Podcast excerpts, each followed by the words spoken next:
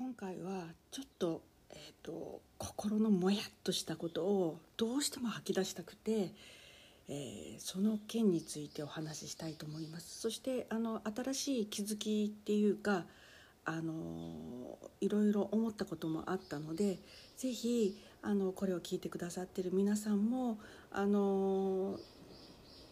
感想ですとかご意見いただけたらいいなと思います。では始めます。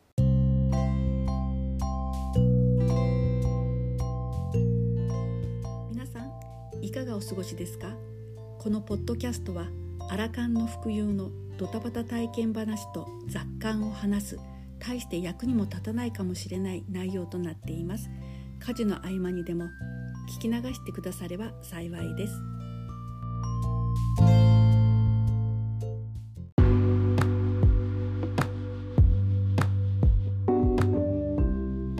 まずはあの事の発端なんですけれども、先週急遽あの出張が入りましてであの割かしねあの長期間1週間あの関東の方にあの仕事に行っていたんですね。でそれであの今日話したいことは、えー、空港での保安検査の、えーと、検査員とのやり取りについてなんですね。であのまず、えー、帰りの出来事なんですよ。で羽田空港のあのスカイマークのあの保安検査会場に入った時に、えー、まあ、帰りの話なんですけれどね一応ペットボトルとあのタブレットなんかは外に出してたんですけれども、えー、たまたまねあの出し忘れていたのがあの飲みかけのペットボトルが1つ入りっぱなしではあったんですよね。でまあ、えー、そこでね、あの、まず普通に、えー、X 線通して、えーと、荷物行って自分の体も通した時に、まあ、いつものように、あの、何にもないなっていうか何も考えないで荷物を取ろうとしたらその荷物を監視している、まあ、若い女の子っていうか全員ねそこにはあの34人あの検査員の方いらっしゃるんですが、まあ、どう見ても二十歳代22345ぐらいな感じの若い男女なんですよね。が、えー、突然「あ金属の塊が見える」ってあのその女性の方が言われたんですよね。で私なんかぼーっとしててあのピンとこなかったんですよ。であなんだろうって思って「何ですかね?」って言って自分であの考えてたら「時間ありますか?」って言われてまだ全然出発時間まで1時間以上あったので「いやありますよ」っていう感じで、まあ、その時まで全然平常心なんですよね。で何だろうと思ってまああの検査員の方も開けてその時にねあの中身を見ますねとかちょっと開けますねとかそういうことばかけなくあのなんかねその時もあのもうシャッとカバンを開けてあの手のカバンの中にねもういきなり手を入れて探り始められたんですよね。だからえあれ？と思ってあの私がえなんだろうって思って自分も手入れて探したんですよね。あの金属の塊って全然ピンとこなかったのででもその時のその金属の塊って言われた瞬間にそのみんなあのなんかねこう私の主観なんですけどすごいこう疑いの目なんかこう隠し持ってるんじゃないかみたいな目をこの視線を感じたんですよね。だけど私の中ではこう別になんなんだっけあの金属の塊ってと思って探していたらもうその時のその若い女性の保安検査員の方がもうあの何て言うのガサ入れみたいなもうあの白い手袋あの布の手袋をした手でもうガンガンかき回すんですよねバッグの中を。で私あの1週間いたのであのもちろん汚れ物ばかりなんですよ下着とか。であの、素のままでは入ってないんですけど要するにもう汚れ物とかももう一度あの汗まみれになったような服をあのビニールの袋に入ってるのをもう開けて手を突っ込んでこう探しまくるって感じですごいこう瞬間に不快感を私感じたんですよね。その手のやり動き動かし方？そのガサガサ入れしてるみたいで一瞬「え何なの?」って思ってあの、まあ、自分で何だろうと思ってそれでその鉄の塊っていうのが分かったんですでそれはあの仕事でも使うあの宝具だったんですよね宝具っていうのはあの、えっと、チベットでよく使っているあのお寺なんかでチベットのお寺で使っているあの宝具であのティンシャっていうあの楽器があるんですよ。でそれはあのすごく神聖なもので私はあの本当に大切なあの方から頂いてあの全部手作りのチベットのティンシャでもう本当にあの持ってる人とか分かってる人にはものすごくあの大切なものなんですね。それであの丁寧にもちろんあの他人に触らせるっていうことが基本的にないようなものなんですよ。であこれだって思ってこれは楽器ですって言って自分で出したんですよね。そしたら今度男性の方が「楽器?」って言ってあの手に取ってもうあのもう何も言わずにそのケースをシャッて開けたんですよねそして開けて中身を取り出して多分宝具って言ってももちろんわからないはずなんですよねあの楽器ですって言ってそのものを見てもこう疑いの目で「何これ?」っていう感じで見られてたので、まあ、正直心の中では触ってほしくないすごく大切なもの自分にとっては大切なものなのでそしたらこう X 線の方に持っていって楽器らしいっていう感じでその時もあんま言葉少ななんですよね。で一旦あのそれだけを外してもうぐちゃぐちゃになったそのバッグももう一回カゴに入れて通したんですよ。そしたらこれだって分かったんですがその時にもう一度通した時に今度はリュックの中にその飲みかけのペットボトルっていうのを1回目はその監視をしている若い方も気づいてなかったのに2回目に分かったみたいで「あペットボトルがあるあります」って言ってそしたら今度そのガサ入れをしていたその若い人がもう無言であのリュックサックをシャッと開けてバッと手突っ込むんですよねでリュックの中はいろんな仕事の書類ですとかまたこうあのあまり触られたくないようなすごくやっぱり私的なものが入っていたんですよでそれもあのもう次々に何て言うんですかね手突っ込んでペットボトルをこう探しまくるみたいなその空気感にもうすっごく不快な感じを受けたんですよ。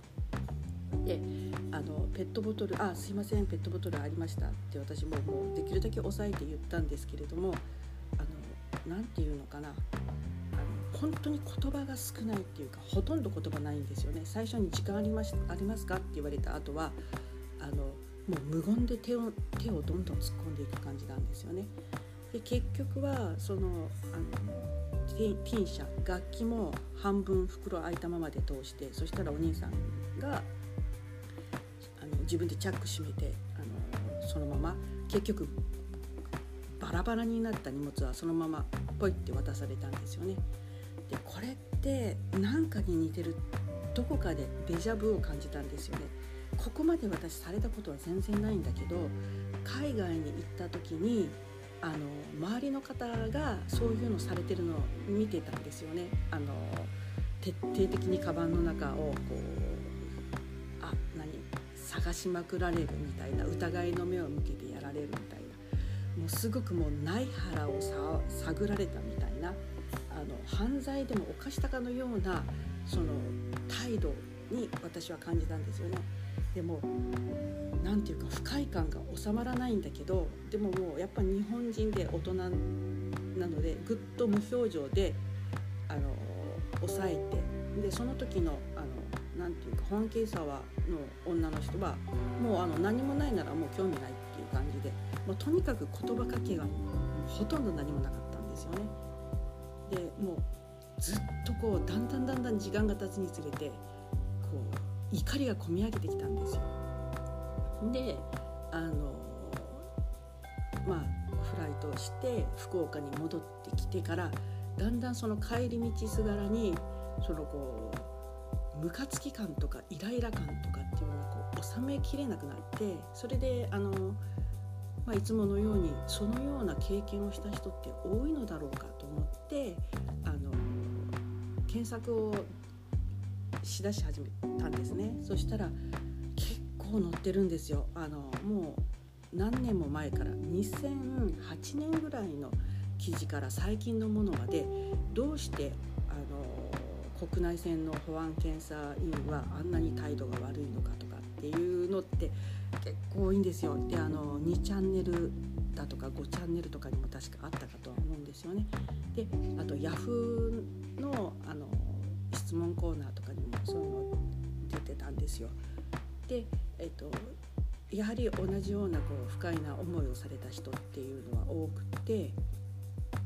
でそれに対してのアンサーがあまりにもひどいとそれはもうあの結局あのやって雇われてるというか委託されてるのはあの警備保障会社なのでそちらに直接あのクレームを言ったらいいとかっていう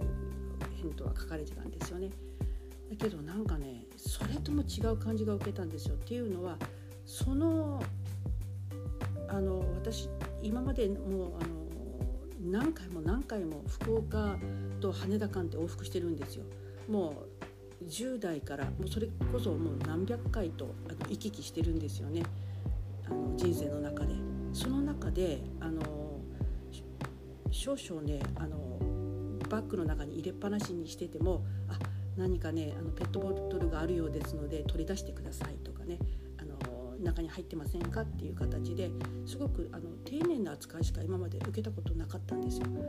明らかに何かが変わったようなその女性だけじゃなくもうその空気感が全然違ったんですよ。で、まあ、確かに2008年以上とか2020年とかにもそういう保安検査についてのことは結構書かれてたんですね。あの一斉退職があったとか長時間労働でブラックな仕事であるとかあとコロナになってあの急激にその何て言うんですかね業務があの肩になりすぎちゃってあのみんな疲弊しているとかただね疲弊しているから業務が、まあ、すごくあの大変だからその態度が変わったとかねそんな感じにはあの取れなかったんですよね。だけどこう明らかにあのなんていうかな、えー、不快感っていうか心底あの本当にあの久しぶりに嫌な思いをしたっていう感じでした。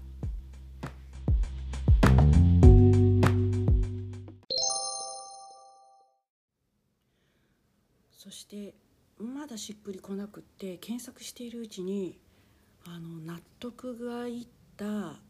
うん記事を見つけました。納得がいったっていうかある程度あの納得をしそしてやはりその上でもあの自分の中で提起したいっていう気持ち、まあ、ある程度まとまったものが分かりましたのであのお伝えしたいんですけれどもあの検索したのは NHK のニュースウェブで、えー、2022年3月10日4時2分に投稿された NHK ニュースウェブなんですね。で空港の保安検査今日から義務化違反には罰則もっていう見出しなんですね。でこれすごく今回の出来事に対して、えー、自分の中でのあの、まあ、考えを新たにすることそしてそれでもやはりあの疑問も感じるっていうことのあの全てをあの網羅したような記事だったのであのよかったら共有したいので読み上げたいと思います。空港で飛行機の搭乗前に乗客が受ける保安検査が10日から義務付けられますこれまでは乗客に協力を求める形で行われ検査への抵抗感によるトラブルなども見られましたが今後は違反があれば罰則が設けられます。空港で飛行機に搭乗する前に乗客が受ける保安検査はテロや犯罪の防止を目的に凶器や爆発物などを所持していないかを調べます。10日から施行された改正航空法では乗客が保安検査を受けることが義務付けられ違反した場合には1年以下の懲役または50万円以下の罰金が課せられます。これまでの保安検査は国の指示に基づいているものの強制力はなく警備会社の保安検査員が乗客に協力を求める形で行われてきました。ここなんですね。今まではあの保安検査員の方わりかしあの笑顔がすごくあの私印象に残っていてであの協力してくださいねっていうようなあの形だったからこそわりかし何て言うかなホスホスピタリティのあるようなあの態度の方が先に出られていたのだなって今ちょっと感じました。義務付けられてて毅然とした態度で、えー、対応していくっていうふうに変わったんだなっていうふうにあの思いました。で次の記事なんですね。このため検査員が毅然とした態度で検査を行いづらく乗客から暴言を吐かれたり暴力を振るわれたりするトラブルなどが見られたほか入念に調べることができないまま凶器が制限区域内に持ち込まれ運行に影響が出るケースが相次いでいました。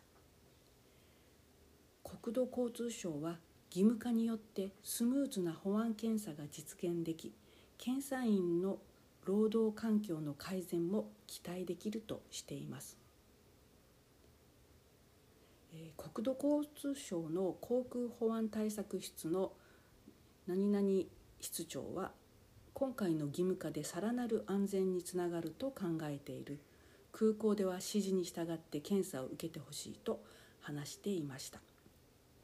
でここまで読んであのなんかあの今回の一連のあの検査員の方の、えーと動きとしてはこの、えーと、義務化によって、えー、なんていうかなあの検査をしやすくなるっていうか本来のあのテロ対策に対して入念に調べることができるようになったっていうことであの、まあ、保安検査員の方のその一連のあの動きは何もその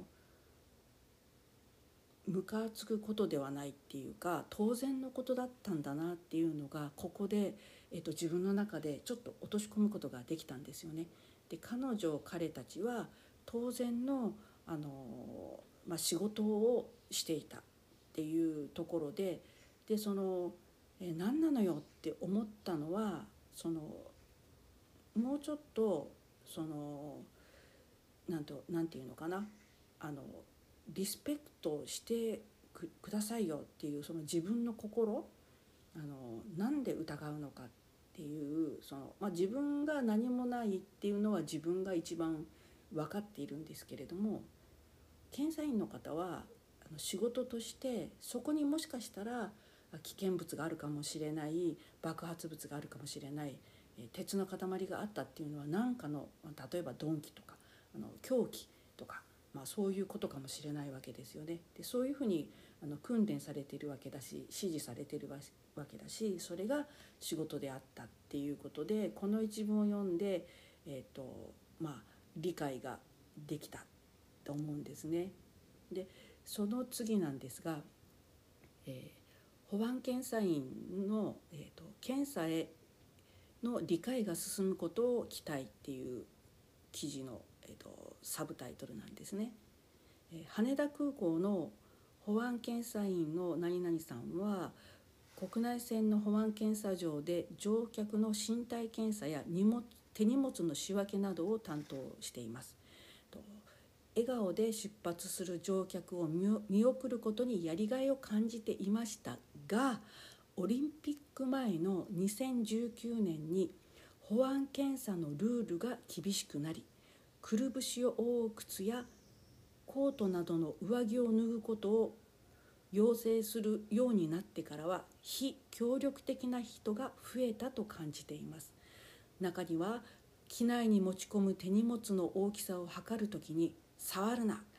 お前らの給料で買えるような安物じゃないんだよ」と心ないことをぶつける人や脱いだ靴を投げつけてくる人などもいたということです。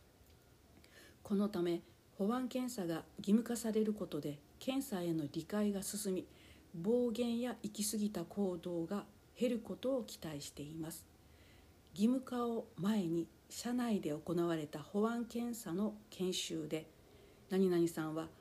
面倒くさいから嫌だと靴を脱ごうとしない乗客にスリッパに履き替えていただかないとこの先は通過できませんと説明しそれでも検査を拒んだ場合は速やかに責任者を呼ぶ手順を確認しています。確認していました。何々さんはお客様全員に丁寧に接しているつもりですが人によっては偉そうで威圧的に聞こえるようでひどい言葉を浴びせられることが多々あります。検査は義務化されますが権限を振りかささずどういうふうに言えばお客様に伝わり納得してもらえるかを考えながらやっていきたいですと話していましたうんこれに対しては、えー、お客様全員に丁寧に接していますじゃなくて接しているつもりですっていうふうにおっしゃってます。あのというのはやはりあの、ま、そういう点でクレームがあるのかもしれませんね。威圧的な態度偉そうな態度で検査するなとかっていうの、まあ、実際にあの私はそういうふうにちょっと今回は受け止めているところがやっぱあるんですよね。どういうふうに言えばお客様に伝わりっていうふうにおっしゃってるんですがまず何もあの言葉かけがありませんでしたからね。あの無言でもうあの無造作にチャックを開けてムンズと手を突っ込んで、えーと私の汚れ物をあのまあ、汚れ物かどうかはねその保安検査員の方は知るすべがないわけでただ衣類が入っていると思ってこうかき分けてる感じではあったんですがやはりそこにはあのお客様全員に丁寧に接していますというふうに言い切ってもらいたいぐらいにあのそこはちょっとあの全あの調査、えー、検査員の方にそこは徹底してもらいたいと思うんですね。そこに何か誤解が生じるそこに何て言うかなこちらは義務でやってんですよっていうような態度をされるとやっぱ私もあの人間ですから心があります感情があります。であの自分のやっぱり私物を何て言うかな土足でこう踏み込まれるっていう感覚一方あちらは義務化でやっているっていうところそこをやっぱ折り合いが必要だと私は思うんですね。そこにはあの言葉がやっぱり必要だと思うんですね。日本人だから言わんとすることはわかるだろうというのではなくやはり言葉かけがないとそこにはあの誤解はあの生じることの方があのリスクが高いんじゃないかだと思うんですね。だからあのどういうふうに言えばお客様に伝わりっていうかそもそも私は検査を受けることを拒否は全くしてませんしあの普通にあの受け入れた状態であのベルトコンベヤーの上に荷物を置いてますしあのただあのされるがままの中であのそれはあんまりじゃないかなっていうふうに今回は感じたんですね。全てに拒否は全くしていませんがあの時間がありますかって言われた後にはもうあとは無言だっていうのはあそれはやっぱり言葉が必要だったんじゃないかなっていう私は思うんですね。あの中見ますよとかちょっとあのあのなんていうの？チャック開けますとか中見させてもらいますとか中見ますとかやっぱあのそこはあの一言やっぱりあのあってしかるべきだったんじゃないかなって思うんですね。で次の記事なんですけど、えー、有識者会議座長これで世界基準にっていうサブタイトルで保安検査を見直す国の有識者会議の座長を務められるあのなんとか大学のなんとか教授さんは、えー、検査の義務化について保安検査員はこれまで何の法的な権限もなく乗客にお願いする形で検査を進めてきた。法的な根拠に基づき強制的に検査できることは大きな変化でこれで世界基準になったと考えていいと話しています。強制的に検査をしているんだっていうその意識の変化。ここがあの検査員の方たちにも今回徹底的に教あの教育されている部分だとそれは思うんですね。強制的にあの検査をしています。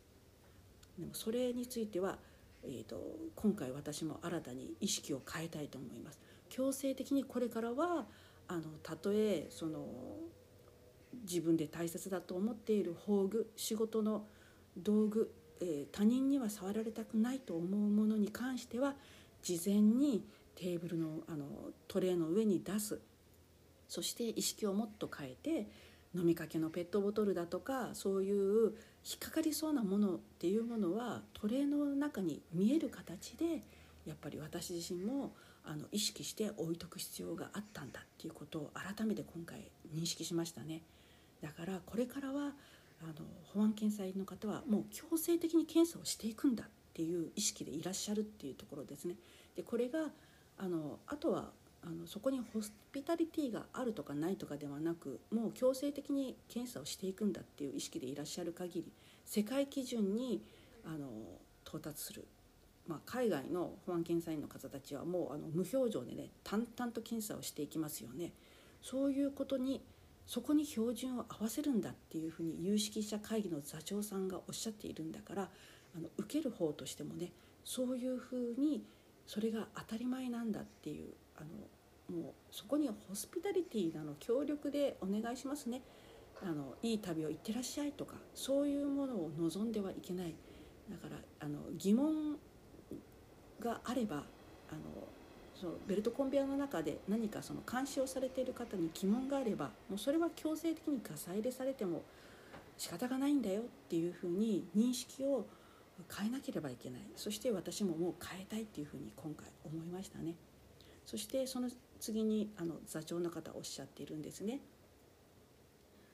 テロの脅威はアジアにも迫ってきているし航空機の安全は他の交通機関とは違って